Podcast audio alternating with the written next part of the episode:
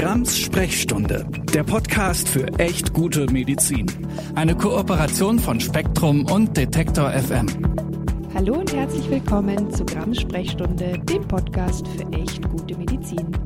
Ich bin die Nathalie Grams-Noppmann, Ärztin und Autorin und äh, letzteres ist gerade äh, durchaus relevant, weil ich nämlich mein Buch Was wirklich wirkt umschreibe und das war wahrscheinlich schon im Februar komplett neu und ja, grundüberarbeitet, ähm, kam ja eine kleine Pandemie dazwischen erscheint. Und ich freue mich schon sehr drauf und ihr vielleicht auch. Ich kündige das dann auch nochmal offiziell an, weil man das im Aufbauverlag dann auch wieder finden kann. Und bis dahin würde ich sagen, machen wir hier weiter mit Fragen rund um gute Medizin und ja, noch wichtiger, wie sie besser werden kann. Aber in den meisten letzten Folgen ging es ja, ich sag mal, eher so um Randbereiche der praktischen Medizin. Und ich darf auch gleich vorwegnehmen, dass das heute wieder so ist. Wir sprechen über Coaching im Gesundheitsbereich und warum das durchaus auch ganz schön weit weg von guter Medizin sein kann. Und dazu habe ich auch wieder einen Gast und eine Betroffene eingeladen. Hallo Kati. Kati, magst du dich als allererstes meinen HörerInnen einmal kurz vorstellen? Ja, und vielleicht auch schon mal ganz kurz andeuten, warum gerade wir beide heute über Coaching im Gesundheitsbereich und auch seine Gefahren sprechen. Ja, sehr gern. Also ich bin Kati, ich bin 28 Jahre alt und studiere Lehramt und ich habe ungefähr vor zwei, drei Wochen meine Langzeittherapie ähm, bei einer Psychotherapeutin beendet. Bin da auch sehr stolz drauf, weil mir das sehr viel weitergeholfen hat. Ähm, ich bin zwar nicht geheilt, aber ich bin ein sehr viel glücklicher, glücklicherer und ähm, zufriedener Mensch geworden mhm. und vor allen Dingen auch wieder lebensfähig und alltagsfähig. Und der Weg, der hat ähm, dorthin sehr lange gedauert den hätte ich auch früher haben können, aber ich ähm, ja, habe dann halt gedacht, ach, über Coaching äh, komme ich da auch selber irgendwie hin, das klappt schon alles mhm. und ähm, dem war halt nicht so. Daher habe ich halt einige Erfahrungen mit Coachings gemacht und mittlerweile habe ich auch so einen kleinen Insta-Kanal, wo ich aber wirklich nur in kleinem Ausmaß irgendwie ähm, selber ein bisschen was poste, was mir halt am Herzen liegt zum Thema Depressionen und ähm, da erhalte ich auch sehr viele Anfragen von Coaches. Genau, und deswegen sprechen wir heute. Ja, genau. Auch über die äh, Ausmaße dieser Anfragen. Oh ja. Bevor wir jedoch einsteigen, habe ich ein paar Basics für euch, weil ich muss auch sagen, ich konnte mir unter dem Begriff Coach, Coaching erstmal noch gar nicht so richtig viel vorstellen. Und das ist auch nicht so verwunderlich, weil der Begriff Coach ist nicht geschützt. Also quasi jeder und jede kann das Zauberwörtchen auf seiner Webseite oder seinem Insta-Profil führen. Und auch Coaching ist ein ganz schwammiger Begriff und wahrscheinlich auch ein Sammelbecken für alle möglichen Menschen. Also ich habe jetzt wirklich viel recherchiert und es kam mir so vor, dass vom erfolgreichen Geschäftsmann, der jetzt auf Erfolgscoaching umschult, oder der psychologischen Psychotherapeutin, die nebenbei auch noch Kommunikation und Führungscoaching anbietet, alles dabei ist. Äh, Verwaltungsfachfrauen, die in der systemischen Aufstellungsarbeit ihre berufliche Vision gefunden haben. Also da gibt's ganz viel und vieles mag bestimmt auch hilfreich sein. Ich habe wirklich alles Mögliche gelesen. Glückscoaches, Hypnose, Astro, Tantra-Coaches, schamanisches Coaching, Bachblüten, hat mich natürlich besonders gefreut, also nicht, oder Kinesiologie-Coaching. Und ich habe sogar von BeraterInnen gelesen, die Karrierewege anhand von der Schädelform ablesen wollten. Und bei der Recherche kam es mir auch so vor, als sei Coaching vor allem zunächst in den USA aus dem Führungskontext entstanden, was ja jetzt erstmal auch noch gar nichts Schlimmes ist. Aber hier in Deutschland findet man es dann tatsächlich eher in der Therapie und auch Supervisionsszene und damit natürlich näher, prinzipiell näher am gesundheitlichen Bereich. Und äh, dazu habe ich euch auch einen recht kritischen Text im Manager-Magazin angehängt. Äh, die, der, der ist wie immer in den Show Notes.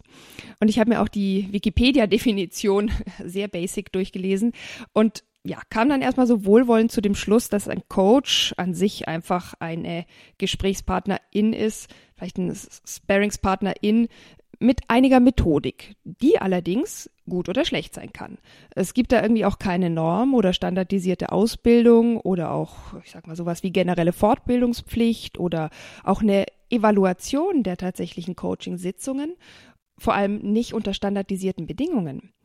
Es gibt Coaching-Methoden und innerhalb der Methoden verschiedene Tools. Aber auch davon ist nichts standardisiert und vor allem auch ziemlich wenig untersucht. Und da gibt es einfach ein Riesenproblem mit dem Nachweis, weil die meisten bisherigen Studien in Anführungsstrichen zur Wirksamkeit oder zur Effektivität von Coaching-Maßnahmen sind halt einfach Befragungen von Coaches und ihren Coachees und ja, was das bedeutet, kennen wir ja von ähm, Homöopathie und Co-Umfragen. Da lässt der Confirmation Bias dann auch mal ganz schnell grüßen. Und klar, wegen Placebo-Effekten, Kontexteffekten und bestimmt auch der persönlichen Beziehung sind Coaching-Maßnahmen was, was man als hilfreich, als wirksam empfinden kann. Aber wir wissen das ja aus anderen Themengebieten, denen wir uns hier immer wieder gewidmet haben, dass das von dem objektiven Nachweis ganz schön weit entfernt ist. Und eine Sache will ich noch sagen, bevor wir dann wieder zu Kati kommen. Mir haben und das will ich ganz offen vorausschicken, an Lebensentscheidungspunkten auch schon Coaches geholfen und auch in manchen Lebenskrisen. Aber die Frage ist ja erstens, ob sie das als Mensch oder wirklich in ihrer Funktion als Coach getan haben? Und zweitens, was passiert, wenn man wirklich in einen gesundheitlichen, medizinischen oder auch psychologischen Bereich kommt mit dem Coaching? Bei mir als Ärztin war es jetzt vielleicht nicht so das Problem, da kenne ich mich ja irgendwie auch selbst aus. Aber bei Laien sehe ich da recht schnell eine Gefahr.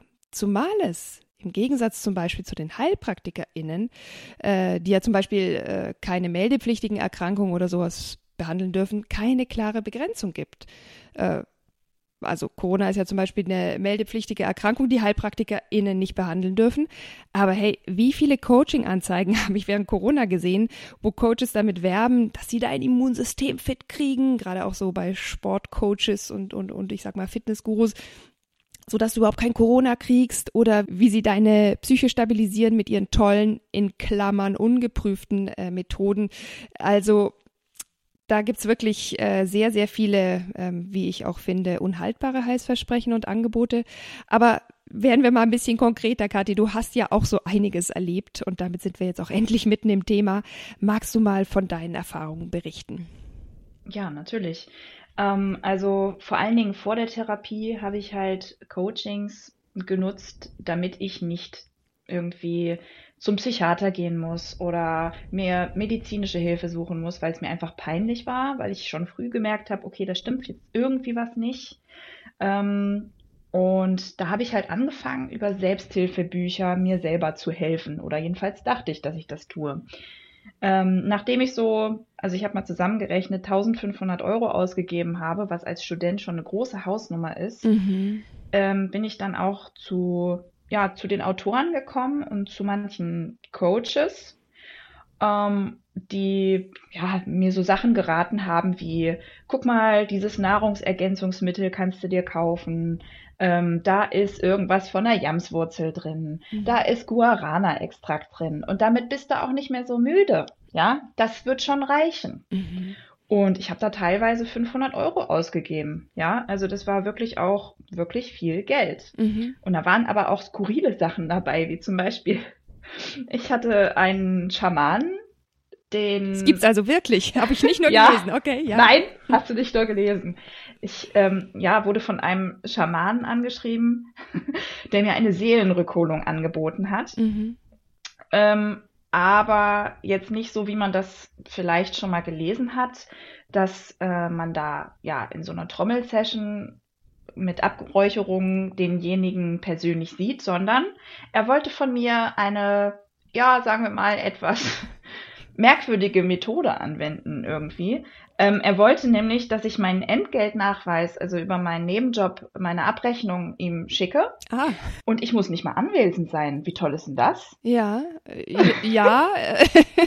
ähm, okay, wir kommen da noch drauf zurück. Also du hast auf jeden Fall eine Menge erlebt und wenn ich dich richtig verstehe, waren das auch immer so Versprechungen und Verheißungen im gesundheitlichen, im psychologischen Bereich. Ja, ganz mhm. bewusst. Ähm, ich war zum Beispiel auch in einem Ferienlager für Erwachsene und da habe ich über einen Playshop, ähm, das heißt nicht Workshop, weil man mhm. möchte ja nicht worken, man ah, möchte ja playen okay. in der Freizeit, ja. ähm, einen, einen Coach kennengelernt, der wirklich jetzt nicht ausgedacht über Atmen und Pupsen kriegen wir alles geheilt geredet okay. hat. Mhm. Ja. da, ja, war ich natürlich. Ich kann jetzt nicht mal sagen, schön wär's, aber ja. Ja, genau. Ähm, und solche Sachen, das sind halt so, so bestimmte Catchphrases, möchte ich da jetzt mal zu sagen, mhm. ähm, die einen, wenn man da selber verzweifelt ist und merkt, okay, vielleicht stimmt da was nicht, ähm, ja, die einen da so ein bisschen locken. Da war dann halt sowas wie zum Beispiel, nimm deine Gesundheit selbst in die Hand. Mhm. Du bist nicht mehr abhängig von anderen, ob Emotionen oder körperliche Funktionen. Du kannst das alles selber richten. Mhm ähm, wieder Glücksgefühle spüren können. Und wenn man natürlich depressiv ist ja. und sowas liest, denkst du dir, ja, das ist der Shit, das brauche ich. Mhm. Es gibt nichts anderes. Ich muss da unbedingt Geld für ausgeben. Ja. Ähm, ja, kann ich gut verstehen. Gab es noch ein paar krasse Beispiele? Es gibt nichts, wofür es kein ätherisches Öl gibt. Ah. ja, das war jemand, der mich angeschrieben hat. Ähm, dass ich mich mit Hilfe ätherischer Öle heilen könnte. Ne? Mhm. Ne? Wie du dich endgültig von psychischen Problemen befreist, ohne viel Zeit und Stress. Ja. Ja, das Problem ist halt, dass es wirklich, ich sag mal, bis auf das Heilberufe oder auch Psychotherapeutinnengesetz keine Grenzen des Coachings gibt. Wenn man sich dann auch mal die Lehrpläne der Verbände, da gibt's ja unzählige, mal anschaut, dann gibt's da auch echt alles Mögliche, was angeboten wird. Und das bestätigst du ja auch gerade auf schauerliche Weise. Ich sag mal, da gibt's noch sinnvollere Sachen wie aktives Zuhören, aber dann geht's auch schon weiter über NLP, das habe ich ganz häufig gelesen, wofür es auch keinen richtigen Nachweis gibt, bis hin zu ganz klassischen psychotherapeutischen Verfahren. Aber, und das ist halt jetzt echt ein großes Aber, sowohl psychologische PsychotherapeutInnen als auch ärztliche PsychologInnen haben das studiert. Und ja, meist eine jahrelange Ausbildung in einem oder auch mehreren hoffentlich wissenschaftlich belegten Verfahren. Es gibt eine Fortbildungspflicht, Supervisionen und so weiter. Jetzt als Coach zu sagen, ey, da stelle ich einfach mal meine Erfahrung dagegen, puh, schon ein bisschen krass aus meiner Sicht und selbst dann krass, wenn man denen jetzt wirklich mal den besten Willen unterstellt. Was hast du da gerade auch vor dem Hintergrund deiner Diagnose mit einer psychischen Erkrankung erlebt? Da habe ich erlebt, dass viele Menschen, die jetzt sich als Coach bezeichnen, anscheinend die eigenen Grenzen nicht realistisch einschätzen können, möchte ich jetzt mal nett sagen. Mhm. Ähm, denn ja, meine Situation war nicht so anfängerfreundlich, dass es jetzt wirklich über ein Coaching ähm, ja per Internet gelöst werden konnte. Ich war halt auch auf Station und ähm, das aber alles erst nach diesen Coaching-Erfahrungen. Mhm. Bei mir wurde es dann auch akut. Ich musste dann auch professionelle Hilfe in Anspruch nehmen. Ähm, und das war auch gut so. Also auch da habe ich gemerkt, dass auf der Station die Leute, also die, die Ärzte auch an ihre Grenzen gekommen sind, aber mir das immer mitgeteilt wurde. Und das ist etwas, was, bei, was ich bei den Coaches nicht erlebt habe. Mhm. Also vor allen Dingen hätten diese Coaches, die ich ja auch direkt vor diesem Aufenthalt kontaktiert habe, hätten mir ja sagen müssen, du, das ist jetzt nicht mehr mein Tanzbereich. Ich kann dir da nicht mehr helfen. Bitte mhm. such dir professionelle Hilfe. Und ja. das ist für mich etwas, das ist eine Kompetenz. Wenn man das macht, dann ist man professionell. Mhm. Und rumdoktern bei jemandem, der vielleicht wirklich, ich möchte es jetzt nicht sagen, aber ja, suizidale Gedanken hat, mhm das ist gefährlich, das ist gesundheitsgefährlich, das ist lebensgefährlich. Ja. Und das passiert aber. Und ähm, ich in den Bildungswissenschaften sprechen wir auch ganz viel über den Zertifizierungswahn, den wir ja in Deutschland haben. Mhm. Sind ja auch sehr viele Leute, ähm, ja, die sagen, ja, ich habe ja die und die Fähigkeit, ich brauche ja keine Ausbildung. Und da muss ich aber äh, mal reingrätschen und sagen, ja, wir leben in einer Leistungsgesellschaft und diese Zertifikate wie Promotionen oder Ausbildungsnachweise, die sind in Deutschland weit in den Himmel gelobt. Muss man jetzt auch nicht unbedingt alles gut finden, aber in dieser Ausbildungszeit durchläuft man einen Sozialisierungsprozess. Das merke ich jetzt selber im Lehramtsstudium. Mhm. Man merkt, wo brauche ich noch Hilfe, was kann ich schon gut. Man entwickelt Selbstbewusstsein dafür, ähm, wo man nicht weiterkommt. Man entwickelt Bewusstsein dafür, was man noch nachlesen muss. Und ich bezweifle, dass das allein durch Erfahrung und durch, ja, ich war auch mal traurig, weil so habe ich es auch oft gelesen, mhm. dass das reicht. Ja. Ja, ja, und man muss ja sagen, das ist ja dann eigentlich auch noch unter HeilpraktikerInnen-Niveau, die ja oft zwar auch keine wirkliche Ausbildung haben, aber immerhin beim Gesundheitsamt noch eine Gefahrenabwehrprüfung abgelegt haben und dann in einem gewissen äh, Bereich arbeiten dürfen, wenn der auch aus meiner Sicht zu groß ist. Aber das gibt's ja hier gar nicht. Und viele Coaches berufen sich tatsächlich wirklich nur auf die eigene Erfahrung. Und ich habe dann auch gelesen, es gibt natürlich auch Coaching-Verbände, die äh, sagen, äh, das ist ein Problem, dass sich ja quasi jeder und jede Coach nennen kann und was das auch alles bedeuten kann. Ne? Also ich habe auch in die Show Notes so ein Selbstzertifizierungsprogramm von einem Coaching-Verband mal gepackt. Äh, das klingt alles äh, gut und die bieten die Zertifizierung ja auch deshalb an, um zumindest so den berufsinternen äh, Standard zu, zu etablieren. Und äh, da ist dann zum Beispiel auch auch eine Supervisions- und Fortbildungspflicht dran gekoppelt. Aber das wird halt von außen nicht kontrolliert oder überprüft. Das ist eher so wie eine Art freiwillige Selbstkontrolle.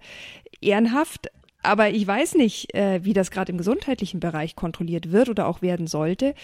Du äh, hast ja wirklich auch da negative Erfahrungen gemacht mit Coaches, weil du es vorher auch schon angesprochen hast, die dann auch die nicht nur die eigene Grenze vielleicht nicht kennen, aber auch deine Grenze nicht respektiert haben.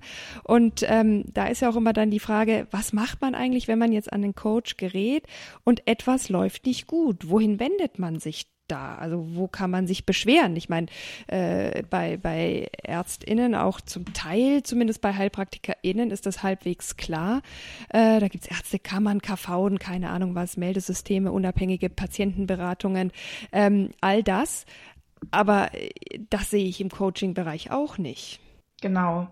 Ich habe da eine krasse Erfahrung gemacht, die auch noch nicht so lange her ist und jetzt zwar ja eher so in dem Kontext, dass ich ja diesen Instagram-Kanal habe und auch über bestimmte Aspekte von Depressionen berichte aus meiner Warte, manchmal auch Skills anbiete, Skill of the Day, also was kann ich denn jetzt machen in diesem Moment, wenn ich diese Situation habe. Mhm. Ähm, und daraufhin hat mich ein Coach, ich will nicht sagen angeschrieben, aber also er hat mir eine Sprachnachricht geschickt. Mhm. Ähm, ich saß auf dem Sofa, mein Mann neben mir, und wir haben uns diese Sprachnachricht angehört und wir beide sind einfach hochgezuckt, weil es mhm. sowas von derartig seltsam war. Mhm. Ähm, die Sprachmelodie, die Lautstärke, ähm, also alles, was so prosodische Sachen, äh, Dinge der Stimme sind, das war sowas von übertrieben und so auf Manipulation ausgelegt, ähm, dass ich mich wirklich erschrocken habe, weil ich da einfach auch sehr feinfühlig bin. Und ähm, ja, auf jeden Fall ging es quasi darum, dass mir da jemand ein Coaching-Angebot gemacht hat. Ähm, und zwar auch mit dem, äh, mit dem Laut, ich stehe zwischen Therapeuten und Psychiatern. Mhm. Ich habe einen neuen Weg gefunden, dir zu helfen mit möglichst wenig Stress. Du brauchst wenig Zeit ähm, investieren und ich soll mich bei ihm melden. Mhm. Ich war, wie gesagt, dadurch, dass das einfach, die Message dahinter ist jetzt nicht besonders, aber dadurch, dass das einfach so auf Emotionalität gepolt war, mhm. auf dieses, eine Beziehung zwanghaft aufzubauen, war ich einfach wie vor den Kopf geschlagen. Das war mir richtig unheimlich, mhm. ja. Ich habe das dann ignoriert, weil ich mir dachte, mh, hm, vielleicht versteht er ja über den Wink mit dem Zaunfall, dass ich das jetzt nicht möchte. Ja. Das hat drei Tage gehalten und dann kam dann irgendwie nur die Nachricht Kati, Fragezeichen, ja. Smiley. Oh, und das war so gruselig. Ja. Ich weiß auch nicht, dieses Gefühl war so merkwürdig und ich habe mich auch darüber so geärgert. Denn ich kenne ja diese, diese Coaches und er hat ja in dieser Nachricht auch gesagt, dass er mich bewusst angeschrieben hat, weil ich mich mit psychischen Themen beschäftige. Mhm. Das heißt, dieser, dieser Coach hat mich rausgesucht, gerade weil ich in diesem Bereich etwas poste und weil ich vielleicht sogar anfällig bin für psychische Erkrankungen. Mhm. Und das war etwas, wo ich sagen muss, das geht gar nicht. Ja. Also wenn ich mir jetzt die Leute aus meiner Timeline raussuche, ähm, die vielleicht viel Mental Health Awareness abonnieren, ja, ähm, also das ist ja schon richtiges Marketing. Ja, so ein bisschen Opfersuche, und, ne? So leichtes ja, Opfersuche. Genau. Mhm. Und das fand ich einfach gruselig gerade dadurch, dass er mich quasi nochmal angeschrieben hat, habe ich, hab ich dann einen Post verfasst und dann meine Meinung zu Coaching auch kundgetan. Mhm.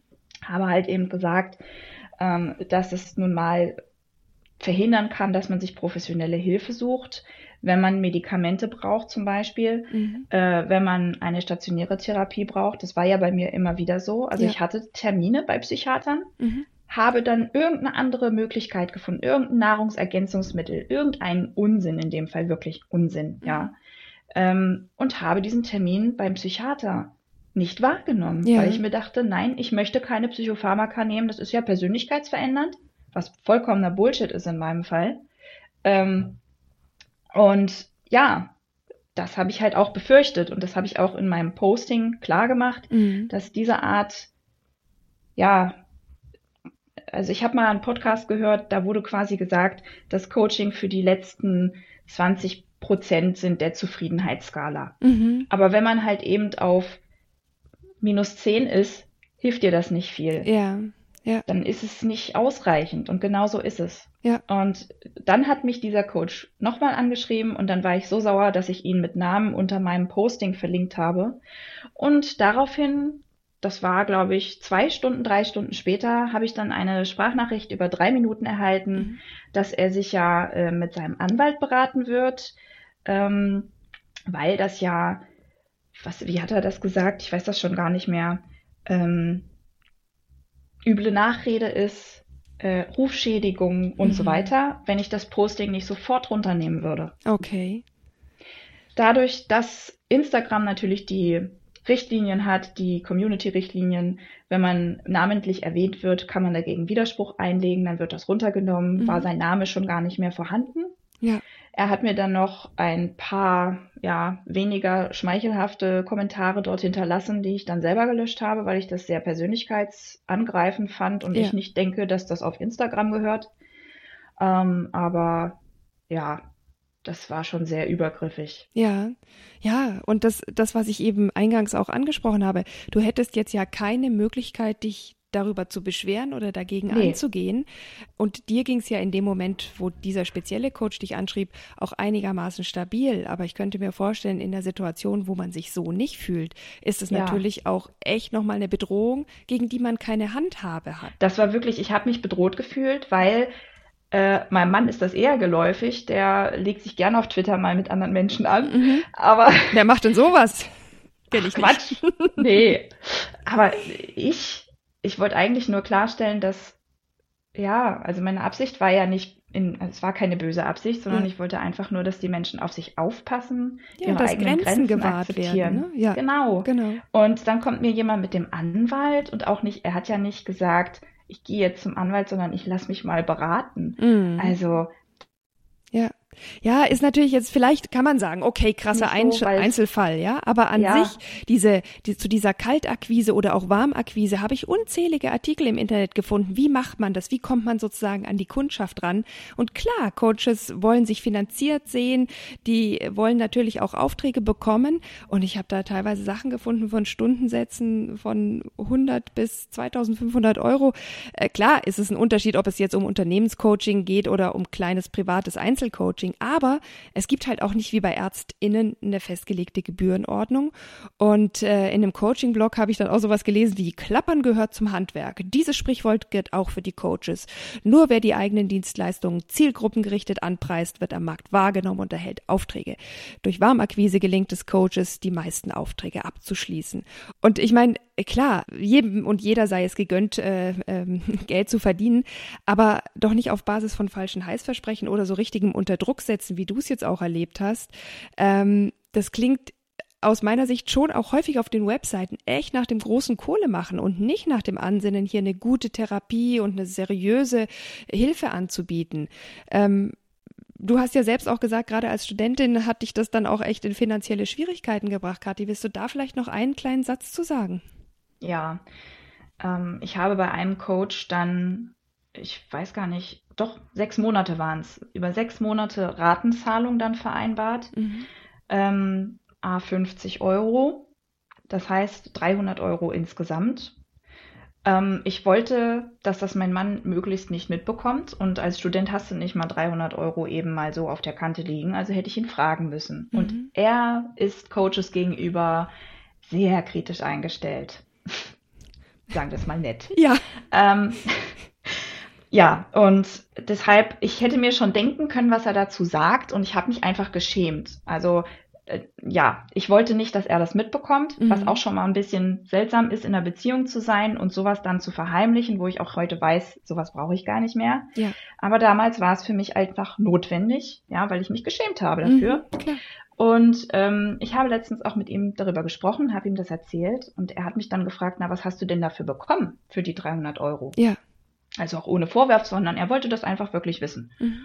Und da habe ich so ein bisschen rumgedruckst und meinte, na ja, also ich hatte Zugang zu einer Internetplattform, wo es drei verschiedene Dateien gab mit Meditationen, angeleiteten Meditationen, die derjenige aufgenommen hatte, und ein Live-Gespräch. Mhm. Und er drehte sich zu mir um und fragt mich, war das alles? Mhm. Und ich so, ja.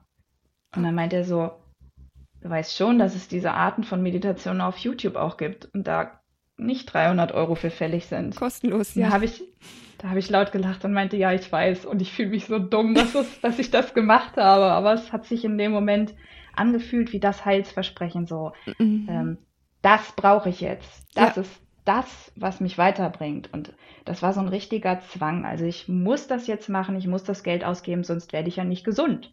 Ja, und auch irgendwo dieses, äh, was du schon mehrfach auch angedeutet hast, diese Stigmatisierung, die halt auch damit verbunden ist, sich zu einer Krankheit zu bekennen, zu einer Psychologin zu gehen, zu einem Psychiater zu gehen. Das ist auch irgendwie sowas, wo man natürlich auch immer noch auch gesellschaftlich einem gewissen Druck ausgesetzt ist, aber der Druck ist Absolut. ja auch in einem selbst. Und wenn man da so einen Schleichweg finden kann, ist das zwar vielleicht für einen persönlich gut. Es gibt ja vielleicht durchaus auch gute Coaches in diesem Bereich, aber dass es dieses äh, Schlupfloch generell gibt, gerade für Menschen mit psychischer Erkrankung, kann halt auch die psychische Erkrankung verbessern.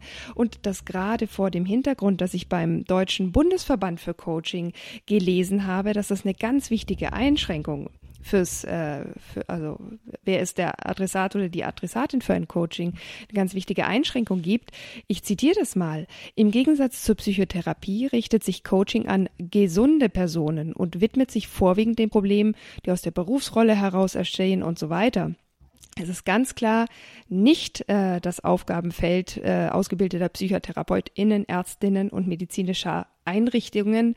Psychische Erkrankungen, Abhängigkeitserkrankungen und so weiter sollen also da tatsächlich eben nicht adressiert werden. Und das wäre ja super schön, wenn sich Coaches daran halten würden. Aber das ist halt leider bei Weitem nicht immer so und reicht dann weit in die Bereiche der Medizin hinein. Vielleicht, weil Menschen, wenn sie psychisch belastet sind, auch einfach tatsächlich die besseren Opfer in Anführungsstrichen sind. Und ich finde auch die Definition von gesund schwierig. Man kann sich auch in der Lebenskrise mal labil fühlen, ohne dass man eine psychische Erkrankung hat. Und ich fürchte fast, oft wollen Betroffene, und das hast du ja auch geschildert, eben gerade nicht Ärztinnen und Psychotherapeutinnen oder gar Psychiaterinnen aufsuchen, weil damit diese Stigmatisierung einhergeht krank zu sein, in Anführungsstrichen, ein, an der Klatsche zu haben, unfähig zu sein. Und das hast du ja auch beschrieben. Und das ist eben, glaube ich, so ein Riesendilemma, dass auf der einen Seite eine große Bedürftigkeit besteht, nämlich bei denen, die sich an einen Coach wenden, und auf der anderen Seite, die diese Bedürftigkeit mitunter ausnutzen, weil sie da halt auch, ich sage jetzt mal, ein bisschen böse, leichtes Spiel haben, gleichzeitig aber nicht die Qualifikation haben, naturgemäß nicht, äh, bis auf Einzelfälle, die vielleicht aus anderen Bereichen eine gute Ausbildung mitbringen, um dann in dieser Situation wirklich hilfreich zu sein. Und das Ganze muss man auch noch privat bezahlen. Das kostet viel Geld und das kann einen wieder in andere Schwierigkeiten stürzen und sei es nur Beziehungsprobleme mit dem Ehemann. Ich fürchte, dass dieses Thema wieder mal ein riesiges ist und ähm, dass wir leider ja. schon trotzdem zum Ende kommen müssen. Aber es ist auch klar, das, was du erzählt hast, ist eine Anekdote. Es kann allenfalls eine Warnung für manche sein. Das ist kein Allgemeinurteil und natürlich erst recht keine wissenschaftliche Aufarbeitung des Problems. Aber ich glaube auch, dass es gut gezeigt hat, wo die Gefahren liegen können. Nämlich da, wo sie immer liegen. In überzogenen Heilsversprechen, fehlender gesetzlicher Regulierung, Verwischen von Grenzen und Ausnutzung von Menschen in einer labilen Situation. Und das kann auch gar nicht im Sinne der Coaches selbst sein, denke ich. Und ich würde mir da ganz im Sinne einer guten Medizin und auch in den äh, Rand- und äh, Grenzbereichen äh, von Medizin echt mehr Selbstreflexion und auch Selbstbeschränkung von Coaches wünschen. Teilweise Absolut. geschieht das, es gibt auch gute Leitfäden, was zumindest einen guten Coach mit einem seriösen Anspruch von anderen unterscheidet. Da habe ich euch auch einen Link, sozusagen den falschen Coach erkennen, in die Shownotes gepackt. Aber das bezieht sich wieder eher allgemein auf Coaches und nicht auf solche im Gesundheitsbereich. Nach allem, was du jetzt erlebt hast, Kathi, und nach allem, was wir hier auch besprochen haben, wie gesagt, das kann natürlich vieles nur streifen. Was wäre so dein Fazit oder was ist vielleicht auch das, was du gerne anderen äh, mitgeben möchtest? Mm ja, was ich gerne mitgeben möchte, ist eine Zahl. Ähm, und zwar habe ich äh, in einem Podcast von Franka Ceruti, die sich auch mit Psychologie beschäftigt, die hatte eine Zahl jetzt am Sonntag äh, genannt von ungefähr 25 Prozent äh, der Deutschen haben eine psychische Erkrankung. Mhm. Und circa 18 Prozent suchen sich Hilfe, professionelle. Und das fand ich sehr erschreckend. Das heißt, psychische Erkrankungen egal wie oft man das jetzt schon gehört hat, dass mhm. man die nicht stigmatisieren soll oder so, aber ein Viertel der Menschen in Deutschland ungefähr haben eine psychische Erkrankung. Und Ärzte kennen sich vielleicht nicht immer hundertprozentig mit allen Erkrankungen aus, also wenn man jetzt zum Hausarzt geht, mhm. ähm, aber das sind die, die einen weiterleiten können und sagen können, nein, ein Coaching reicht jetzt nicht aus. Mhm. Also erstens ist es einfach sehr normal, dass es Menschen gibt, die eine psychische Erkrankung haben. Und zweitens ist es einfach sehr wichtig, dass man nicht den Kopf in den Sand steckt und sagt, um Gottes Willen, ich bin ja so bekloppt. Das war nämlich meine Angst. Ja. Ich bin so bekloppt, dass wenn ich zum Arzt gehe, der sperrt mich ja weg. Mhm. Nein, das ist nicht so. Ja, also ja. das passiert auch gar nicht so schnell, wie man denkt. Da gibt es ja Regelungen für, das ist auch gut so.